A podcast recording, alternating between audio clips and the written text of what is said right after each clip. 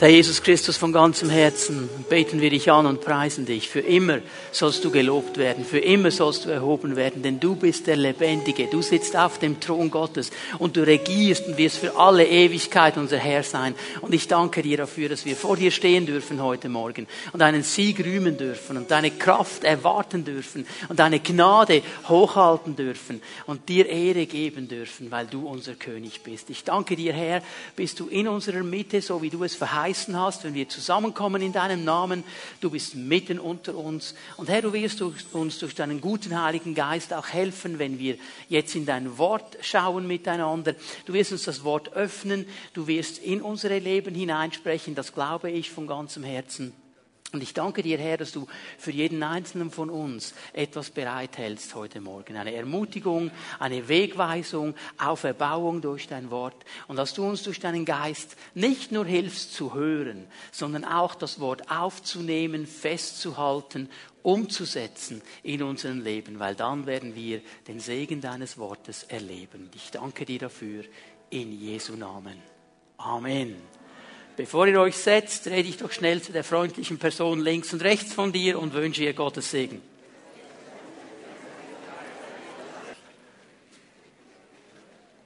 Ich würde mich persönlich freuen, wenn ich euch alle zusammen dann im September in der BBS begrüßen könnte. Das wäre genial, mindestens in der Zeit, wenn ich dann als Dozent da sein werde. Ähm, eigentlich ist es auch Kultur des Reiches Gottes. Wir sind Jünger, wir sind Lernende. Und eigentlich wäre es ja das Normalste der Welt, dass wir uns alle ausstrecken, mehr zu lernen vom Herrn, mehr zu hören von ihm. Ich bin mir bewusst, dass nicht alle in der Lage sind, das zu machen. Äh, weil da Verpflichtungen auch da sind im Job und so weiter. Aber für die, die irgendwo eine Chance sehen, da möchte ich dich wirklich ganz stark ermutigen, nach dem Gottesdienst schnell beim Infodesk der BBS vorbeizugehen, mal darüber nachzudenken, ob das etwas wäre, auch für dein Leben, das dich weiterbringen wird. Da bin ich auf jeden Fall sicher, wenn dann die Möglichkeit besteht. Aber es geht heute Morgen nicht um diesen Teil der Kultur des Reiches Gottes. Es geht um Kultur des Reiches Gottes noch einmal. Aber ich möchte eine Fortsetzung machen über das Thema, das wir am letzten Sonntag begonnen haben, Autorität, Autoritätsstrukturen im Reich Gottes. Und ich möchte das gleich vorwegnehmen, wenn du am letzten Sonntag nicht hier gewesen bist, wenn du die Predigt nicht hören konntest. Ich möchte dir empfehlen, das noch nachzuholen, über unsere Homepage den Podcast runterzuladen, weil vieles, was ich am letzten Sonntag gesagt habe, ist ein Fundament, wo wir heute darauf aufbauen werden. Ich kann nicht alles noch einmal wiederholen. Ich werde das eine oder andere noch einmal kurz erwähnen. Aber aber es wird dir sicher helfen, dann dieses äh, Thema, das ja ein, äh, sage ich mal, umstrittenes, groß diskutiertes Thema ist, auch richtig einzuordnen und zu verstehen. Kultur, ich definiere es hier noch einmal, die Werte, die Zielvorstellungen, die Prägungen und Haltungen, die mein Leben bestimmen. Wir alle haben eine Kultur. Wir alle sind in einer Kultur aufgewachsen.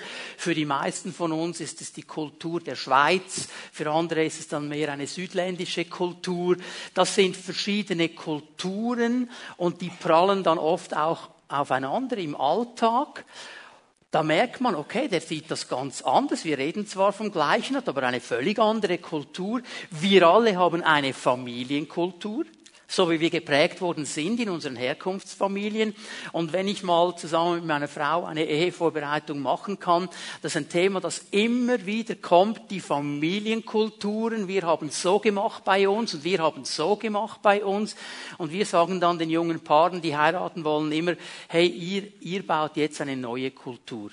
Meistens geht es um Weihnachten, das ist immer so das heiße Thema. Machen wir es jetzt wie bei ihm oder bei ihr?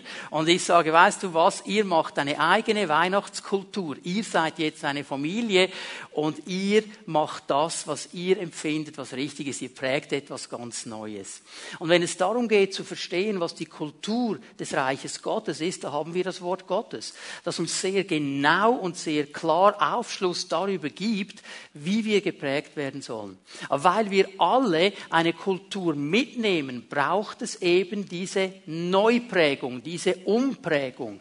Und darum ist das Neue Testament voll davon, uns aufzurufen, verändere dein Denken. Paulus eigentlich in jedem Brief, den er schreibt, spricht darüber, ändere dein Denken. Er spricht in Bildern davon, leg das Alte ab nimm das Neue auf. Du musst lernen, neu zu leben. Und vieles, was in diesem Reich Gottes als ganz normal beschrieben wird, ist für unser Denken, für unsere Prägung, für unseren Hintergrund so fremd. Und da sind wir herausgefordert und da sind wir in die Verantwortung genommen. Und gerade wenn es um Autorität und Autoritätsstrukturen geht, merke ich, wie wir sehr großen Nachholbedarf haben. Weil in der Gesellschaft um uns herum, vor allem hier im Westen, ist Autorität ein brisantes Thema. Man möchte eigentlich Autorität irgendwo rausnehmen, das darf es nicht geben. Es muss alles irgendwo im Teamwork funktionieren, jeder hat gleich viel zu sagen. Autorität ist immer schwierig. Wir haben gerade im deutschsprachigen Europa eine Geschichte mit Autoritäten, die falsch gehandelt haben. Ist gar noch nicht so lange her. Das prägt uns alles, auch als Christen. Und wir müssen verstehen, von was spricht denn Gott? Wenn er davon spricht, dass sein Reich ein Reich ist, das Autoritäten kennt und Autoritätsstrukturen hat. Psalm 91 möchte euch einladen, dass wir das noch einmal miteinander lesen. Behalt deine Bibel übrigens in Griffnähe. Wir werden einige Bibelstellen uns heute anschauen. Ich kann nicht alle äh, detailliert und genau auslegen. Da hätten wir dann eben Zeit in der BBS. Das geht hier nicht. Hier muss ich über einige Dinge relativ schnell gehen, aber schreib sie dir auf, dann kannst du es zu Hause in Ruhe noch einmal nachlesen. Psalm 91, Vers 1 zeigt uns einen wichtigen Punkt von Autorität. Ich sage das hier noch einmal. Autorität im Reich Gottes bedeutet nicht, ich habe eine Position. Bedeutet nicht primär, ich bin der Chef und alle anderen müssen machen, was ich sage. Autorität im Reich Gottes bedeutet Verantwortung zu übernehmen und es bedeutet Schutz zu geben. Autorität im Reich Gottes hat immer damit zu tun, dass jemand Verantwortung übernimmt und dass Schutz gegeben wird. Und hier im Psalm 91 sehen wir das absolute Vorbild der Autorität. Das ist Gott selber. Wer unter dem Schutz des Höchsten wohnt, darf bleiben im Schatten des Allmächtigen. Hier wird von einem Schutz Gottes geschrieben. Hier wird gebraucht, er ist unter dem Schutz des Höchsten, er ist im Schatten des Allmächtigen. Der Schatten ist ein Bild im Alten Testament auf den Schutz Gottes. Ein anderes Bild, das immer wieder gebraucht wird, wir kommen unter die Flügel Gottes, aber wir müssen da hineinkommen.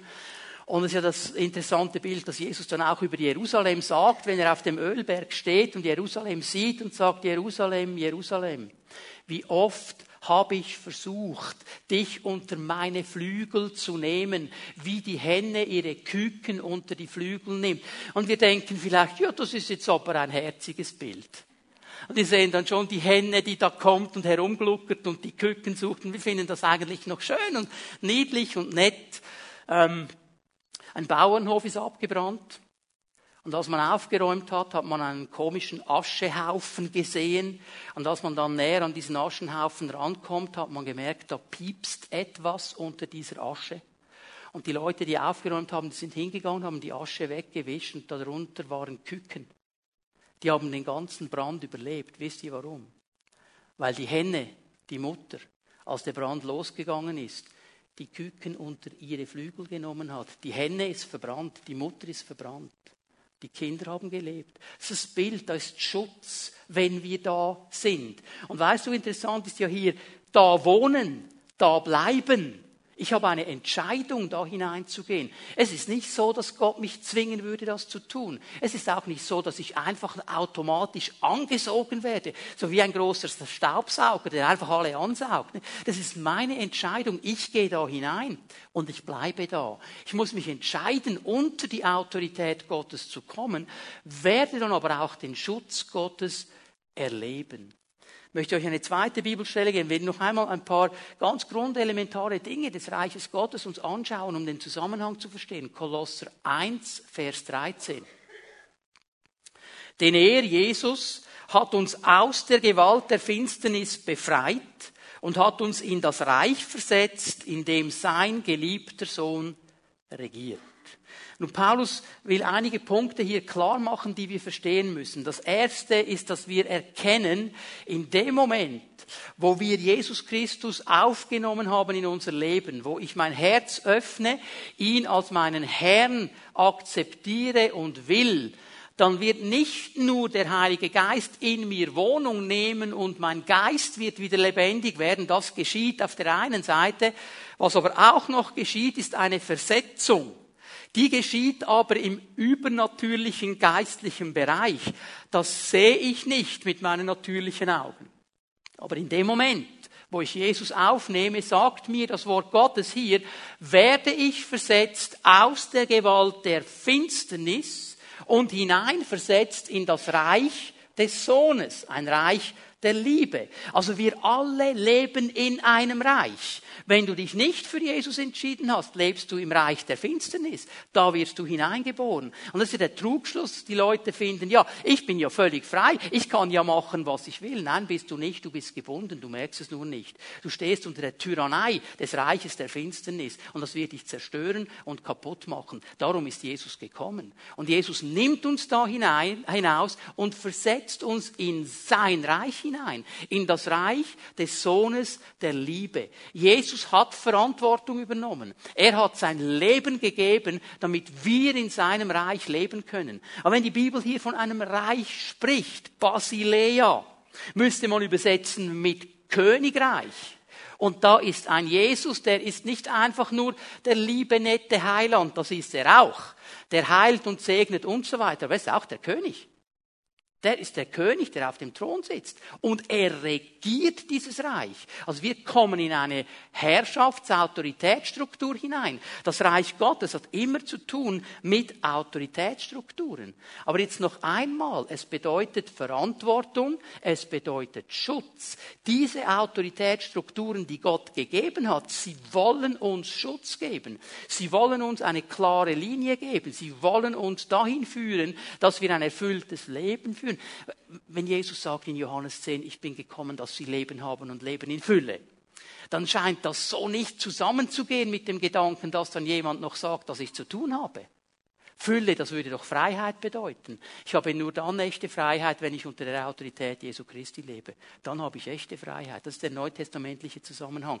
Das ist die Kultur des Reiches Gottes.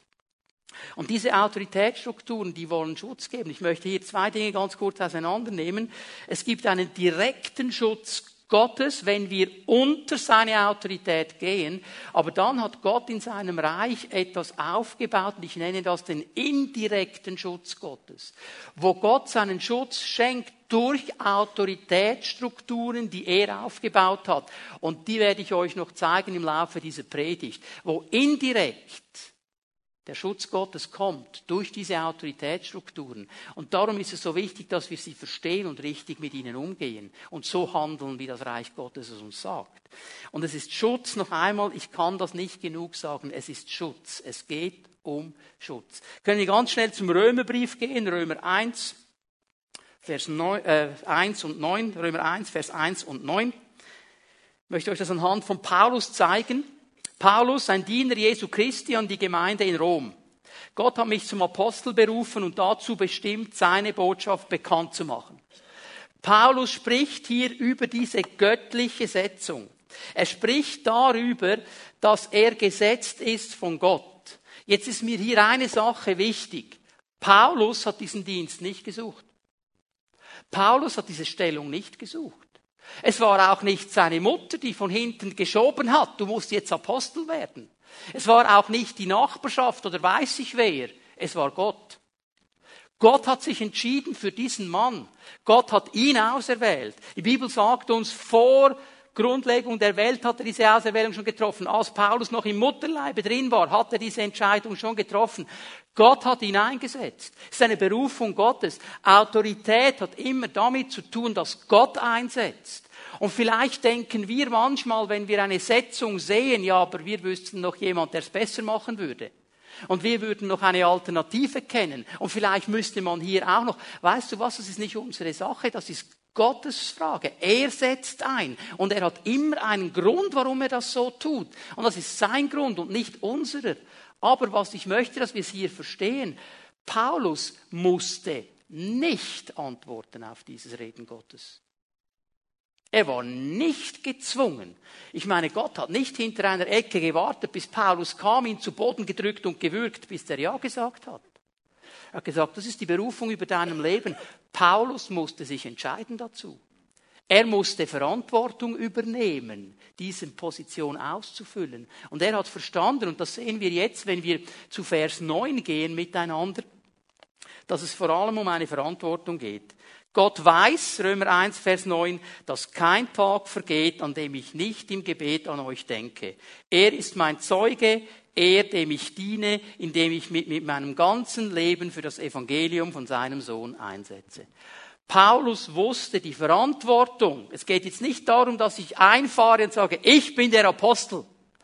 Er sagt, ich habe die Verantwortung übernommen. Ich habe mein ganzes Leben in die Waagschale geworfen. Ich diene mit meinem ganzen Leben dem Evangelium, ich diene dem Sohn, ich diene den Gemeinden. Ich bete für euch, ich kämpfe für euch, ich bin da für euch, ich habe Verantwortung übernommen. Es geht nicht darum, dass er groß als Apostel einfährt. Er sagt ganz einfach, ich habe die Verantwortung übernommen und ich predige dieses Evangelium.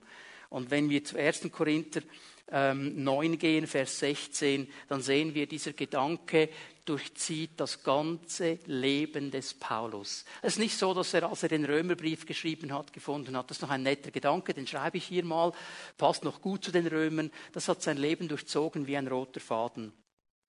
1. Korinther 9, Vers 16. Mein Ruhm besteht ja nicht darin, dass ich das Evangelium verkünde. Hast du verstanden, was der hier sagt? Ich hole den Wert nicht daraus, dass ich das Evangelium verkünde. Ich bin nicht wertvoll und bekannt, weil ich Apostel bin. Ich bin nicht der große Chef, weil ich hier Apostel sein darf. Es geht um etwas ganz anderes. Er sagt, das ist eine Verpflichtung, der ich nicht ausweichen kann. Wehe mir, wenn ich sie nicht erfülle. Gott, du hast eine Berufung auf mein Leben gelegt und ich habe mich entschieden, mein Leben in die Waagschale zu werfen. Ich übernehme Verantwortung. Es ist eine Verpflichtung in meinem Leben. Und weißt du, es gibt so ein paar Spezialisten und hier sitzen einige davon heute Morgen. Du versuchst seit längerer Zeit dem Ruf Gottes auszuweichen. Und du hast das Gefühl, du machst es erfolgreich. Aber du machst es nicht erfolgreich. Es lässt dich nämlich einfach nicht los. Und es bewegt dich. Und du wirst es nicht los. Und es gibt nur eine richtige Antwort darauf. Sage Ja zu dieser Berufung und übernimm die Verantwortung und geh da hinein. Ich bin erinnert an Jeremia, den Propheten im Alten Testament. So ein gesalbter Mann Gottes, so eine richtige Salbungsbombe, oder?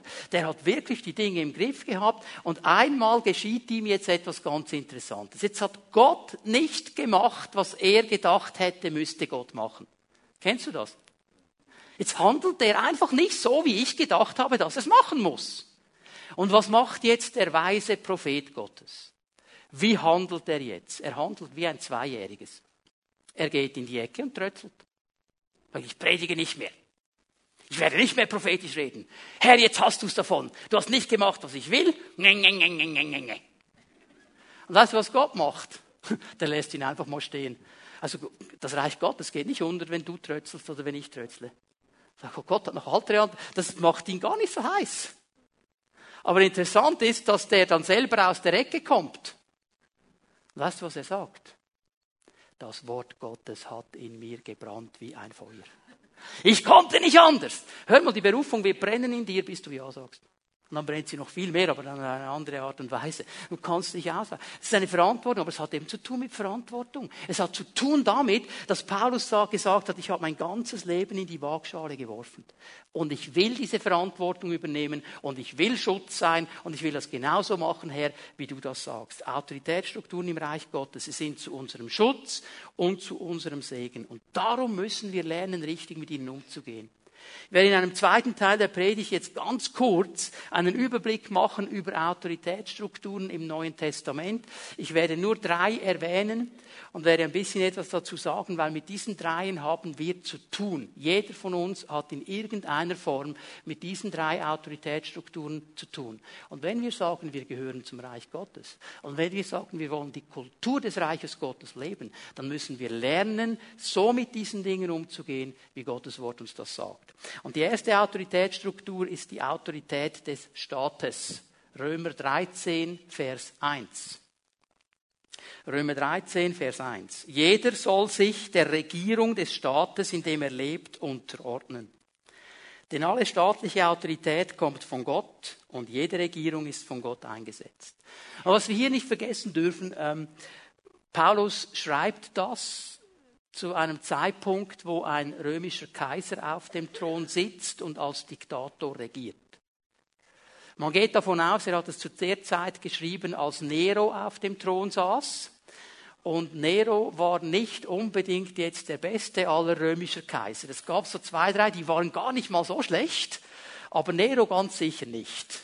Nero war so ziemlich etwas vom Schlimmsten, was es geben konnte. Nero hat das Gefühl, ich bin Gott und der sitzt auf dem Thron. Und jetzt schreibt Paulus den Leuten, die in Rom wohnen, die ganz nah bei diesem Kaiser sind, jeder soll sich der Regierung des Staates, in dem er lebt, unterordnen. Was meint er damit? Das heißt nicht, dass Gott mit genau dem Politiker, der da sitzt, einverstanden ist. Ich weiß nicht, ob Gott mit jedem Politiker, der in einem Amt sitzt, einverstanden ist und Ja und Amen sagen würde. Aber mit der Struktur, dass es Leute in Verantwortung im Staat gibt. Damit ist er einverstanden. Die hat er nämlich gesetzt. Und weißt bevor wir dann über unsere Politiker in der Schweiz hier zu groß äh, ausrufen und uns lamentieren, wer hat denn die gewählt? Wer hat sie denn gewählt? Wenn du über 18 bist, hoffentlich du und ich. Wir wählen die. Dass nicht jemand einfach gekommen und gesagt, ich bin der Kaiser der Schweiz. Und ich werde auf dem Bundesplatz meinen Thron aufstellen. Die haben wir gewählt. Und wir können wieder wählen in diesem Herbst. Darum ist es so wichtig zu beten, bevor man dann was aufschreibt und zu hören, was hätte der Herr zu sagen. Er ist sicher nicht einverstanden mit jedem Politiker, mit einem korrupten Politiker, mit einem Politiker, der gegen das Leben ist, mit einem Politiker, der gegen un für ungöttliche Dinge ist, ist er nicht einverstanden. Aber die Struktur, dass es Menschen in Autorität gibt, mit der ist er einverstanden. Und darum müssen wir richtig damit umgehen. Jetzt schau mal, wie er weitergeht. Dem Staat den Gehorsam zu verweigern, heißt also, sich der von Gott eingesetzten Ordnung zu widersetzen. Wer darum dem Staat den Gehorsam verweigert, wird zu Recht bestraft werden. Wer hingegen tut, was gut ist, braucht von denen, die regieren, nichts zu befürchten. Fürchten muss sich nur der, der Böses tut. Du möchtest doch leben, ohne dich vor der Regierung fürchten zu müssen. Dann tu, was gut ist, und du wirst sogar noch Anerkennung von ihr bekommen. Paulus macht es so einfach. Tu, was gut ist. Mach das Richtige. Und dann wirst du von der Regierung auch Anerkennung bekommen. Dann wirst du kein Problem damit haben. Weißt du, wenn er hier sagt, wenn wir, wenn wir dem Staat den Gehorsam verweigern würden, dann würden wir uns der göttlichen Ordnung widersetzen. Das heißt, wenn wir Dinge so machen, wie wir denken, dass es richtig ist, also ich, wenn ich jetzt zum Beispiel sage im Kanton Bern, also ich bin nicht einverstanden, wie die die Steuern brauchen sind wir schon zwei. Aber jetzt machen wir folgendes, Ruth. Jetzt schreiben wir einen Brief. Also mit 70 Prozent bin ich einverstanden. Ich zahle nur 70 Prozent der Steuern. Die anderen 30 behalte ich für mich. Bin ich nicht einverstanden, was ihr macht. Dann haben wir ein Problem. Weil der Staat wird die Steuern einfordern. Und es ist auch nicht meine Aufgabe, darüber zu diskutieren, was mit meinen Steuern geschieht. Ich habe nicht die Verantwortung. Ich bin nicht Steuerkommissär im Kanton Bern.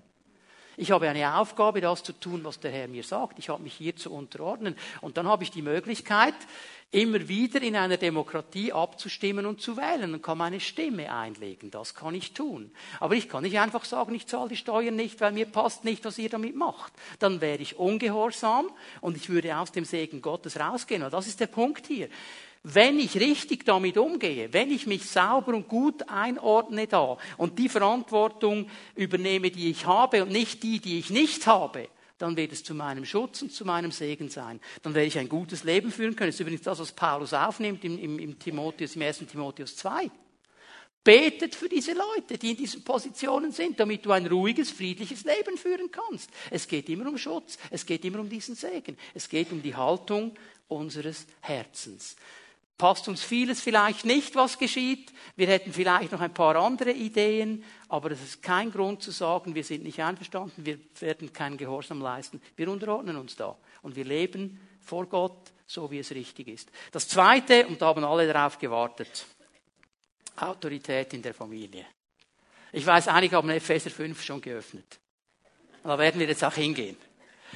Aber ich bete, dass du Epheser 5 nach diesem Gottesdienst vielleicht anders ziehst, als du es bis jetzt gesehen hast. Weil ich bin mir bewusst, dass Epheser 5, Vers 21 und 22 oft falsch, einseitig gelesen wird, hat sehr viel Schaden angerichtet in der Kirchengeschichte, weil man es falsch gesehen hat, weil man falsche Betonungen gesetzt hat, hat sehr oft verletzt. Gott will nie verletzen durch sein Wort. Nie. Wir lesen einfach mal den Text, neue Genfer Übersetzung. Ich lese mal, wie es die neue Genfer Übersetzung hat, und dann werde ich ein paar Dinge dazu sagen. Ordnet euch einander unter, tut es aus Ehrfurcht vor Christus. Ihr Frauen ordnet euch euren Männern unter. Ihr zeigt damit, dass ihr euch dem Herrn unterordnet. Die meisten von uns kennen diese Stelle ja in diese Richtung. Nun ist mir hier mal wichtig, Folgendes zu erklären. Diese Aussage steht nicht einfach isoliert irgendwo im Universum. Steht in einem Gedankengang drin. Paulus hatte eine ganz bestimmte Idee und er schreibt diese Gedanken in diesen Gedankenfluss hinein, in dieses Ziel hinein. Wenn wir es einfach isolieren und rausnehmen, dann haben wir die Gefahr der Einseitigkeit. Um was geht es denn dem Apostel Paulus? Ab Kapitel 3, Epheser Kapitel 3, bis ans Ende des Briefes, Kapitel 6, hat Paulus ein großes Anliegen. Er möchte der Gemeinde erklären, wie sie als Christen zu leben haben. Kultur des Reiches Gottes. Und er beginnt in Kapitel 3 damit, dass er sagt, Leute, das ist nur möglich, wenn der Heilige Geist in euch ist. Das ist nur möglich, wenn der Geist in euch Wohnung genommen hat. Und wenn dieser Geist in euch lebt, dann werdet ihr mündige Christen werden. Epheser 4 spricht er ganz klar davon, wir sollen wachsen, wir sollen erwachsen werden im Glauben, wir sollen stark werden, wir sollen Wurzeln haben, wir sollen nicht wie die Meereswoge hin und her geworfen werden. Das ist etwas von Stabilität. Das ist das Ziel. Und wenn diese Mündigkeit da ist, wird dieser Geist und diese Mündigkeit das Miteinander in der Gemeinde prägen. Und in Epheser 4, Vers 32 beschreibt er dieses Miteinander als geprägt von Güte, von Mitfühlen und von Vergebung. Und dann kommt Kapitel 5. Und ganz am Anfang von Kapitel 5 malt er uns Jesus vor Augen. Und er sagt, Jesus ist das Vorbild. Ihn sollt ihr imitieren. Ihm sollt ihr nachahmen. Denn dieser Jesus hat Verantwortung übernommen. Er hat sein ganzes Leben gegeben. Alles, was er hatte, alles, was er war. Er hat alles hingegeben, damit ihr überhaupt in dieses Reich Gottes hineinkommen könnt. Das ist das Vorbild. Er hat aus Liebe sein Leben gegeben. Und jetzt gibt er euch Schutz, jetzt gibt er euch Segen, jetzt gibt er euch Versorgung, jetzt gibt er euch alles, weil er ist das Haupt der Gemeinde. Darum, Vers 22, ordnet euch einander unter. Tut es aus Ehrfurcht vor Christus. Und jetzt müssen wir verstehen, wir haben hier ein Ausrufezeichen, die neue Genfer hat dann ein Ausrufezeichen. Sprich, jetzt ist der Satz fertig, jetzt kommt ein neuer. Jetzt bitte pass gut auf. Ein bisschen Grammatik hier, die wichtig ist vom Griechischen her. Vers 22 ist nicht ein neuer Satz. Im Griechischen ist es ein durchgehender Satz. Und dieser Satz, wenn man ihn wörtlich übersetzt, heißt folgendermaßen, ordnet euch einander unter, tut es aus Ehrfurcht vor Christus, ihr Frauen euren Männern wie dem Herrn. Die Worte ordnet euch unter steht in diesem Vers nicht drin. Warum? Warum? Es geht primär um eine gegenseitige Unterordnung. Sonst würde sich Paulus widersprechen, wenn er sagt, er, er sagt im Galaterbrief, es gibt keinen Mann, es gibt keine Frau. Vor Christus sind wir alle eins. Wir alle haben denselben Wert. Der Mann ist nicht wertvoller als die Frau vor Christus. Der Mann ist nicht fünf Sterne, die Frau viereinhalb. Das hat Gott nie gesagt.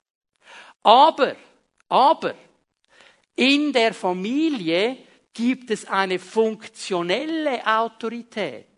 Da hat Gott gesagt, ich habe den Mann gesetzt als Haupt, als Schutz, als der, der sinnbildlich das tut, was Christus für die ganze Gemeinde tut, dass er nämlich dasteht und schützt. Darum haben ja die Männer den Auftrag, die Frauen zu lieben. So wie wer geliebt hat. Wie Christus die Gemeinde geliebt hat. Was hat Christus gemacht? Er hat Verantwortung übernommen. Er hat sein Leben gegeben. Er ist in den Tod gegangen, um uns zu segnen, um uns zu schützen. Und ich meine, das müssen wir verstehen als Männer. Es geht hier nicht darum zu sagen, wir sind besser als die Frauen. Überhaupt gar nicht. Wir haben eine andere Funktion, wenn wir verheiratet sind. Wir haben die Funktion, Schutz zu sein. Wir haben die Funktion, dazustehen und Verantwortung zu übernehmen. Wir haben die Funktion, zu versorgen, genau wie Christus die Gemeinde versorgt. Das ist die Aufgabe, die wir haben. Das ist die Aufgabe, die uns vom Herrn zugedacht ist. Und das hat gar nichts mit Wertung zu tun. Ich meine, hey, es gibt Situationen in meinem Leben, da habe ich mich Frauen unterordnet. Drei kommen mir in den Sinn, ganz spezifisch. Das waren die Geburt meiner drei Kinder. Ja, da konnte ich gar nichts machen. Ich konnte die Kinder nicht auf die Welt bringen. Ich musste mich meiner Frau und den Hebammen, die da waren, unterordnen. Und die haben mir gesagt, was ich zu tun habe. Voratmen und so, das konnte ich alles noch machen. Aber jetzt machen die so, machen sie so, machen sie so. Ich habe nicht gesagt, hey, hallo, hallo, hallo, ich bin ein Mann hier, oder? Ihr habt mir doch nichts zu sagen. Ich bin der Macho. Ich weiß, wie das geht. Ja, bring doch du mal das Kind auf die Welt. Wer möchte zuerst, liebe Brüder? Okay. Versteht ihr? Das ist gegenseitige Unterordnung. Aber in der Familie habe ich eine Verantwortung, da kann ich nicht sagen, Schatzi, machst du mal. Das ist meine Verantwortung. Ich bin der Schutz. Ich bin der, der Verantwortung übernimmt. Ich bin der, der hinsteht. Ich bin der, der diese Rolle übernimmt, weil Gott sie mir zugetragen hat. Es ist nicht so, wenn du gehst, es klingelt an der Tür, du machst auf, da steht ein Mann mit einer Axt und du sagst, Schatz, es ist für dich. Nein, Schutz dann trifft es zuerst dich, dann kommt es, du stehst da vorne hinein. Also versuch mal, ich bin ja relativ friedliebend, ich habe nicht gerne Konflikte, aber versuch mal meiner Frau und meinen Kindern etwas zu tun. Probier mal. Ich habe dann schon noch so ein italienisches Messer zu Hause, so ein Sargisches. Keine Angst. Würde ich nicht zulassen. Okay? Da habe ich die Aufgabe, meine Position einzunehmen. Das hat aber nichts zu tun mit Wertung. Und übrigens noch etwas, liebe Schwestern, habt ihr genau gesehen, was da steht? Euren Männern, nicht allen Männern, nicht allen Männern. Wenn ihr verheiratet seid, euren Männern. In der Ehe ist das die Funktion, die Gott gesetzt hat. Die hat nichts mit Wertung zu tun. Und es bedeutet überhaupt nicht, dass jeder Mann dir als Frau einfach sagen kann, was du zu tun hast. Das ist falsch. Weil in der Gemeinde gilt, ordnet euch gegenseitig unter. In der Ehe ist das die Position. Und noch eine Sache. Es wird von freiwilliger Unterordnung hier gesprochen. Dieses Wort unterordnen, jedes Mal, wenn es in der Bibel vorkommt, hat es zu tun mit Freiwilligkeit. Es ist eine Entscheidung, die jemand trifft. Es gibt eine einzige Ausnahme, eine einzige. Und es ist da, wo es heißt, dass an diesem Tag, wenn Jesus zurückkommt, sich jedes Knie beugen wird, jede Zunge bekennen wird und sich jeder Jesus unterordnen wird. Das ist nicht eine freiwillige Entscheidung an dem Punkt, wenn er zurückkommt. Das ist eine Entscheidung, da muss jeder seine Knie beugen, da muss er sich unterordnen. Und der Erste, der das tun wird, ist der Teufel. Und der wird das nicht freiwillig machen, aber er wird an diesem Tag bekennen und du bist der Herr und du bist der Herr. Und das ist der große Unterschied. Es geht hier um Freiwilligkeit. Und ich kann euch ehrlich sagen, ich habe keine Frau getroffen bis jetzt, die mir sagt, ich habe Mühe, mich zu unterordnen, wenn mein Mann mich wirklich liebt. Ich habe Mühe, mich zu unterordnen, wenn er wirklich diese Rolle wahrnimmt, die er hat vom Herrn. Wenn er der Versorger ist, wenn er der Schutz ist, wenn er vorausgeht, wenn er Verantwortung übernimmt. Ich habe keine Mühe, mich zu unterordnen. Ich habe keine Frau getroffen, die sagt, das werde ich nicht machen, wenn er das tut. Wenn er es nicht tut, andere Diskussion, müssen wir mal Ehetherapie machen miteinander. Aber wenn beide ihre Funktion wahrnehmen, keine Wertung, Funktion. Wenn beide ihre Funktion wahrnehmen, dann wird der Segen Gottes fließen und der Schutz wird fließen. Dasselbe gilt, wenn wir es ein bisschen verlängern, Epheser 6, Vers 1, für die Kinder. Ihr Kinder gehorcht euren Eltern, so möchte es der Herr, denn ihr gehört so ist es gut und richtig, ehre deinen Vater und deine Mutter, das ist die, das erste Gebot, das mit einer Zusage verbunden ist. Mit der Zusage, dann wird es dir gut gehen, du wirst lange auf dieser Erde leben. Hier sehen wir sehr schön der Segen und der Schutz, der kommt. Sieh doch das mal so. Eltern sind als Schutz gesetzt, auch über die Kinder. Und da wird Segen und Schutz kommen. Ganz schnell noch eine dritte Autoritätsstruktur. Nachher werde ich an die Fragen gehen, die uns schon lange unter den Nägeln brennen. Wie handeln wir, wenn jemand falsch handelt, der in Autorität ist? Die Bibel spricht über diese Dinge. Autorität in der Gemeinde, Hebräer 13, Vers 17. Hebräer 13, Vers 17. Hört auf die Verantwortlichen eurer Gemeinde und folgt ihren Weisungen, denn sie wachen über euch wie Hirten über die ihnen anvertraute Herde und werden Gott einmal Rechenschaft über ihren Dienst geben müssen. Verhaltet euch so, dass ihre Aufgabe ihnen Freude bereitet und dass sie keinen Grund zum Seufzen haben, denn das wäre nicht zu eurem Vorteil. Auch hier wieder ganz klar, wie Gott das gesetzt hat. Leiterschaft ist da zum Segen und zum Schutz. Das Bild des Hirten. David im Alten Testament ein Vorbild. Er hat nicht gesagt, ich habe da diese Schafe meines Vaters gehütet und einmal kam ein Bär und einmal kam ein Löwe und da bin ich davon gerannt. Soll der doch ein Schaf fressen? Hauptsache er macht mir nichts. Was hat er gemacht? Er ist hingegangen, hat den Bären angegriffen, hat den Löwen angegriffen. Das ist die Aufgabe der Hirten einer Gemeinde. Die stehen da vorne. Hast du schon mal überlegt, was das Wort Vorsteher bedeutet? Er steht davor. Ja, und jetzt überleg mal, wenn dann ein Pfeil kommt, wen trifft es zuerst? Den in der hintersten Reihe oder der, der vorne steht? Schutz und Segen. Und wenn du so willst, Freddy, sind die Leiter der Gemeinde das Schild. Was machen wir mit dem Schild? Das ist die Frage. Hast du gesehen, was hier steht? Sie werden Rechenschaft über ihren Dienst geben müssen. Die übernehmen eine Verantwortung. Und weißt du, was mich immer so ein bisschen herausfordert? Das ist ja nicht Rechenschaft vor einem weltlichen Gericht. Ich meine, vor einem weltlichen Gericht kannst du darauf vertrauen, dass der Richter nicht alles sieht und nicht alles weiß. Ist ja auch ein Mensch. Aber das Gericht, vor dem die Leiter der Gemeinde Rechenschaft ablegen, das ist das Gericht Gottes. Und der sieht alles und er kennt jede Herzensmotivation. Das ist der Punkt hier. Aber noch einmal, all diese Autoritätsstrukturen, alle, die wir jetzt gesehen haben, die sind gefüllt mit Menschen. Menschen, die Gott eingesetzt hat, aber Menschen aber Menschen. Und darum, weil der Mensch nicht perfekt ist, darum, weil der Mensch Fehler macht, kann es eben zu Spannungen kommen, kann es zu falschen Dingen kommen. Wie gehen wir jetzt mit diesen Dingen um? Was machen wir? Mein dritter Punkt ist ganz einfach. Was ist wenn? Was mache ich, wenn Folgendes geschieht? Und ich habe mir einfach mal drei Dinge rausgenommen, die höre ich immer wieder im Zusammenhang. Das sind Fragen, die immer wieder kommen. Sagt jemand, ja, also ich muss Gott mehr gehorchen als den Autoritäten. Ich lasse mir nichts sagen von niemandem. Ich muss Gott mehr gehorchen. Das sagt die Bibel. Ja, das sagt die Bibel. Absolut. Aber sie sagt es nur dann, wenn eine Autorität von dir etwas verlangt, was gegen das Wort Gottes geht. Was gegen den Willen Gottes geht, was gegen die Prinzipien Gottes geht. Das ist nicht ein Allgemeinsatz.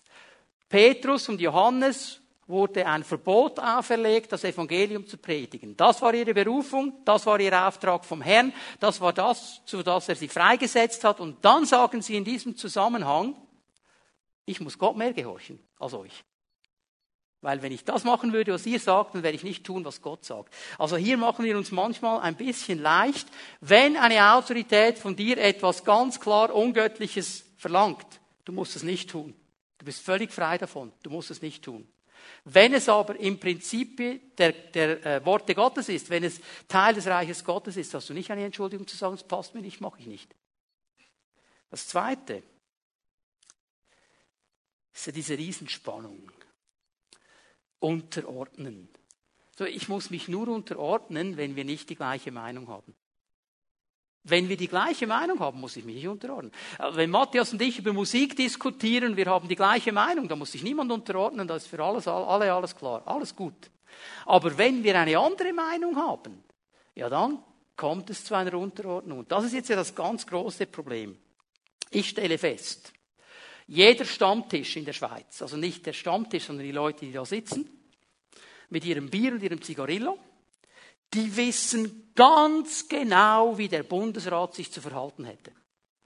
Die wissen absolut die Lösung für jedes Problem. Und die diskutieren das in einer Breite und in einer Lautstärke. Die wissen es ganz genau. Nur, diese Leute sind nicht eingesetzt als Bundesräte. Sie sind nicht eingesetzt als Politiker. Sie haben nicht die Verantwortung übernommen. Sie sitzen da und sagen, das weiß man, das muss man, das sollte man.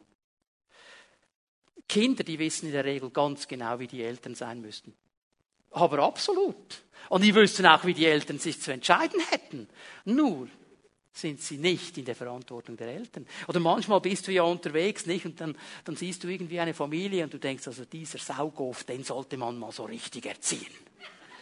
Ja, vergiss dann einfach bitte nicht, vergiss bitte nicht, das ist nicht deine Verantwortung. Du bist da nicht in der Verantwortung drin. Wir wollen gerne diskutieren über Verantwortungen von anderen Leuten. Ich lasse mir doch nicht sagen, Gott spricht ja schließlich direkt zu mir. Da muss mir doch niemand sagen, was ich zu tun habe. Gott spricht ja direkt zu mir. Ja, das tut er. Aber er hat auch Leiterschaft eingesetzt, die Verantwortung übernehmen. Und da haben wir uns unterzuordnen. Wir haben nicht die Aufgabe zu richten. Wir haben nicht die Aufgabe zu kritisieren. Wir haben nicht die Aufgabe zu motzen. Wir haben die Aufgabe zu beten und zu segnen. Das ist unsere Aufgabe. Ich möchte euch ein Bild geben aus dem Alten Testament, 4. Mose 12. Und diese kleine Geschichte hier, die bringt es so genial auf den Punkt. Ich werde durchlesen und bei einigen Versen stoppen und ein paar Dinge erklären. 4. Mose 12 ab Vers 1. Miriam und Aaron aber redeten über Mose, der kuschitischen Frau wegen, die er genommen hatte, denn er hatte eine kuschitische Frau genommen. So. Miriam und Aaron, die haben angefangen, schlecht über Mose zu reden. Und sie haben schlecht über ihn geredet, weil er eine kuschitische Frau genommen hat. Man geht davon aus, dass während der Wüstenwanderung die Zippora gestorben ist, seine Frau, die er ja geheiratet hat, mit der er auch Kinder hatte, und er dann eine kuschitische Frau, das heißt eine ägyptische Frau, geheiratet hat. Denn wir wissen ja, dass äh, bei dieser Wüstenwanderung auch Leute aus Ägypten einfach mitgezogen sind. Und er hat so eine Frau geheiratet, obwohl er eigentlich dem Volk Gottes klar gesagt hat, heiratet keine Frauen aus fremden Völkern. Also hier hat er es mindestens für sich nicht so genau genommen. Das sehen Miriam und Aaron. Aber jetzt passt bitte gut auf, das war nicht das Hauptproblem. Das Hauptproblem kommt im Vers 2. Sie sprachen, hat denn der Herr nur alleine mit Mose geredet? Hat er nicht auch mit uns geredet? Was meint er eigentlich, dass er der Einzige ist, der Gott hört? Ich höre Gott auch, ich bin auch eine Prophetin, hat Miriam gesagt. Und der Aaron sagt, ja, ich bin der Priester hier, hey, ich mache das Versöhnungsopfer, was ist überhaupt los hier? Gott redet auch zu uns. Nachsatz, der Herr hört es. Ja, der hört alles, oder? Und jetzt kommt ein interessanter Einschub, Vers 3. Der Mann Mose aber war sehr demütig Mehr als alle Menschen auf dem Erdboden. Wir denken natürlich sofort, wie er dann äh, den ähm, Stein geklatscht hat, wie er die, die, die äh, Steintafeln zerschmissen hat, wie er sauer geworden ist, demütig. In diesem Zusammenhang war er demütig. Er hat nicht gekämpft für seine Position. Er ist nicht aufgestanden und gesagt, Leute, Moment, ich muss euch jetzt erklären, warum ich diese kuschitische Frau und so weiter. Das hat er nicht gemacht. Er hat gar nichts gemacht. Er hat gar nicht reagiert. Wer reagiert hat, ist der Herr. Vers 4. Und sogleich sprach der Herr zu Mose, zu Aaron und zu Miriam, geht alle drei hinaus zum Zelt der Begegnung und die drei gingen hinaus. So alle drei marschieren ab zur Stiftshütte. Der Herr aber fuhr in der Wolkensäule herab und trat an den Eingang des Zeltes und rief Aaron und Miriam. Da gingen sie beide hinaus. Ja, wo ist jetzt der dritte im Bunde? Der blieb im Zelt. Der blieb da. Mit dem hat Gott offensichtlich im Moment kein Problem gehabt.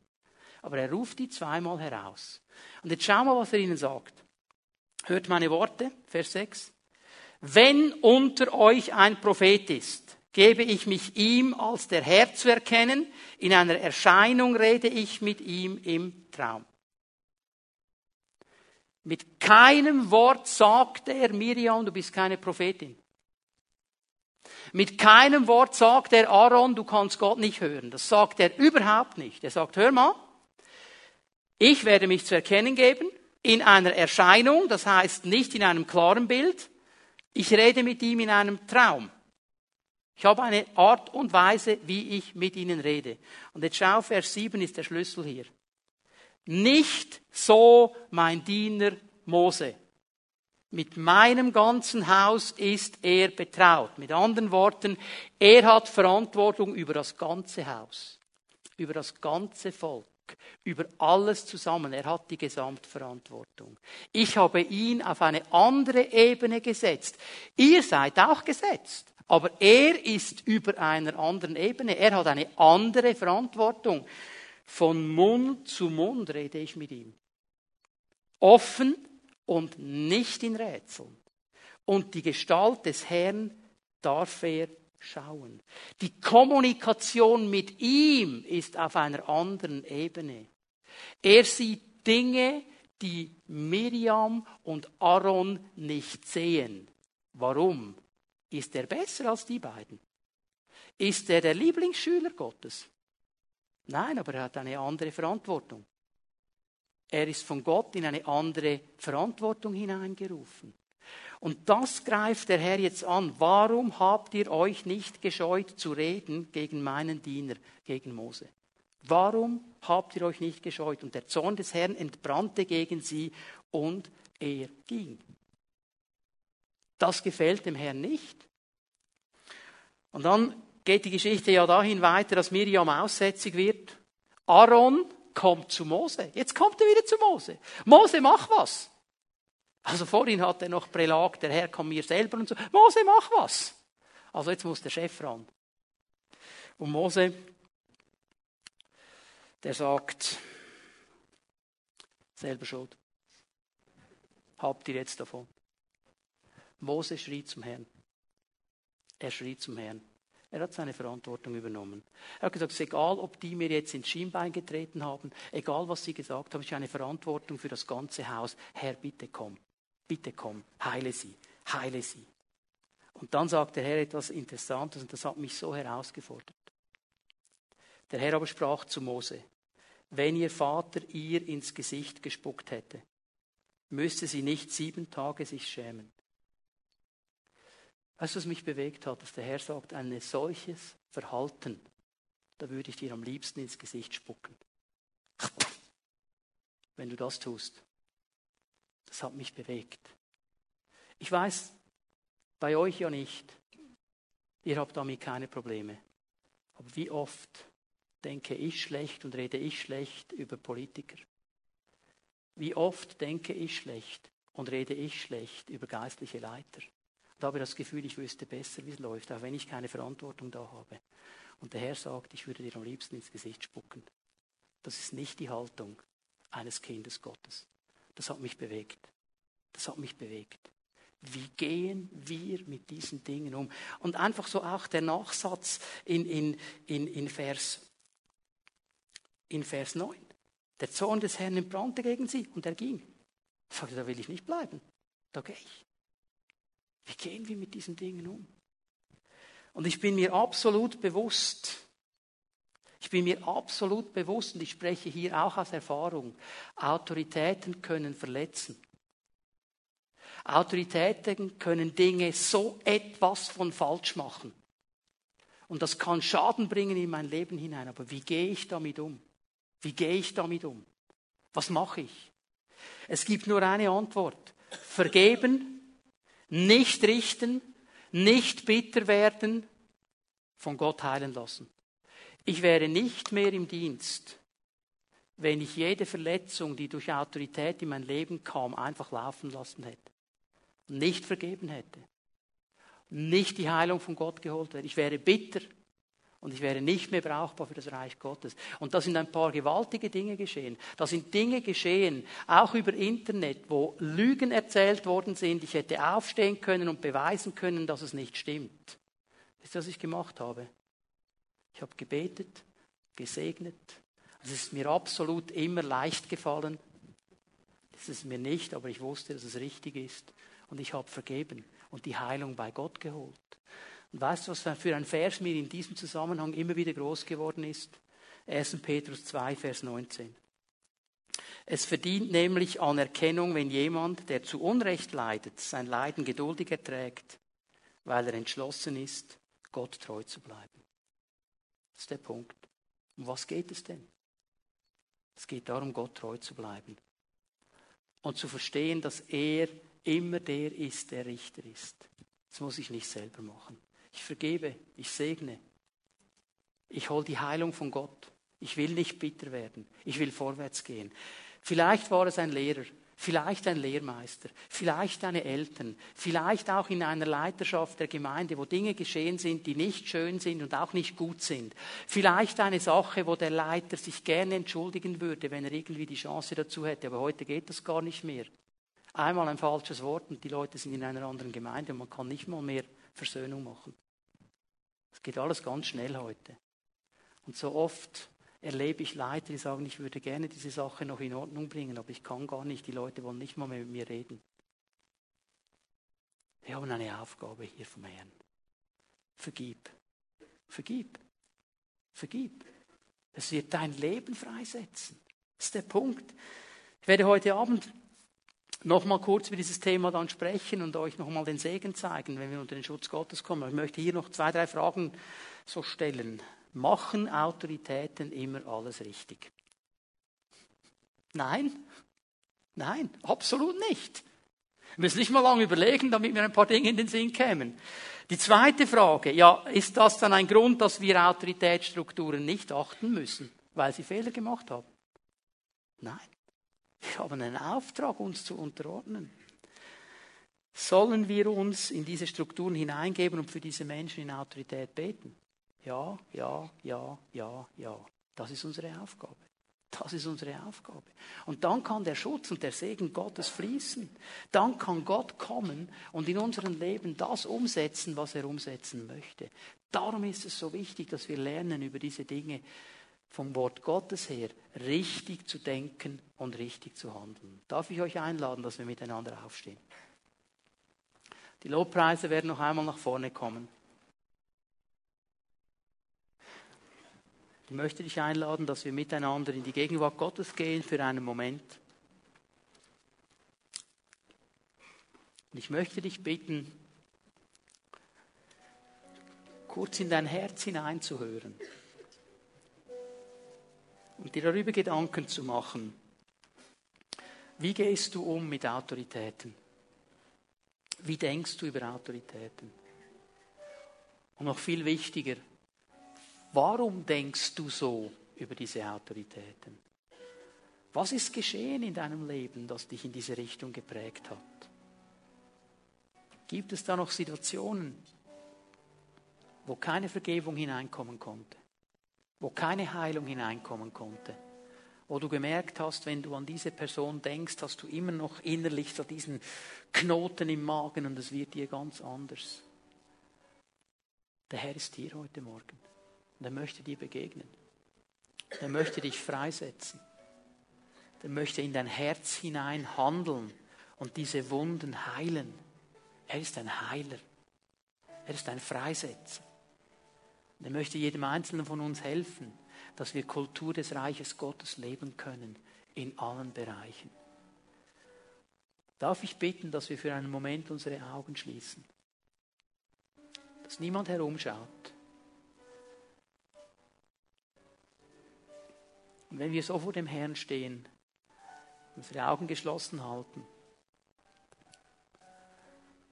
dann möchte ich dich einfach einladen, dem Herrn eine Antwort zu geben. Wenn du hier bist heute Morgen und du hast verstanden, dass irgendetwas in deiner Haltung, in deinem Umgang, in deinem Denken über Autoritäten nicht richtig ist. Und du sagst, Herr, ich möchte das ändern. Ich möchte mit deiner Hilfe hier hineinkommen, in das, was die Bibel als Vorgabe gibt.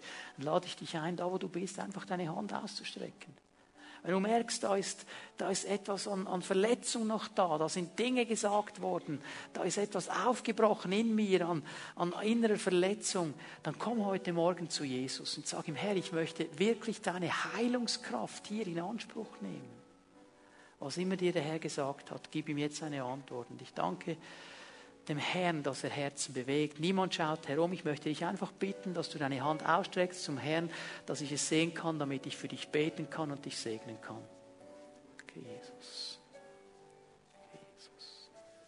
Danke, Jesus. Herr Jesus, du siehst diese Hände, du siehst diese Frauen, diese Männer.